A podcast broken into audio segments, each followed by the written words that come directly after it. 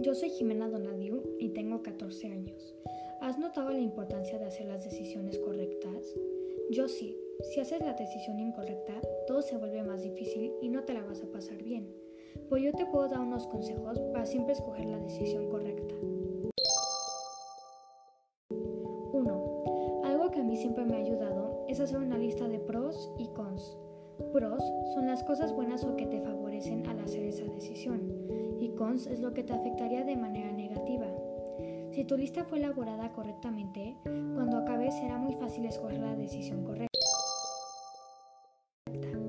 2. Siempre debemos pensar en las consecuencias.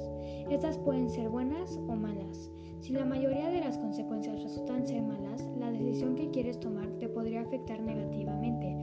Pero si las consecuencias son buenas, por ejemplo, mejorarían tus calificaciones, debes tomar esa decisión ya que te va a ayudar a que todo sea más fácil. 3. Puedes pedir ayuda para escoger la decisión correcta. Ojo, no todas las personas te van a recomendar la decisión correcta, pues es muy importante escoger a la persona correcta, como tu mamá o tu papá. Nunca confundas pedir ayuda con dejar que alguien más haga la decisión por ti.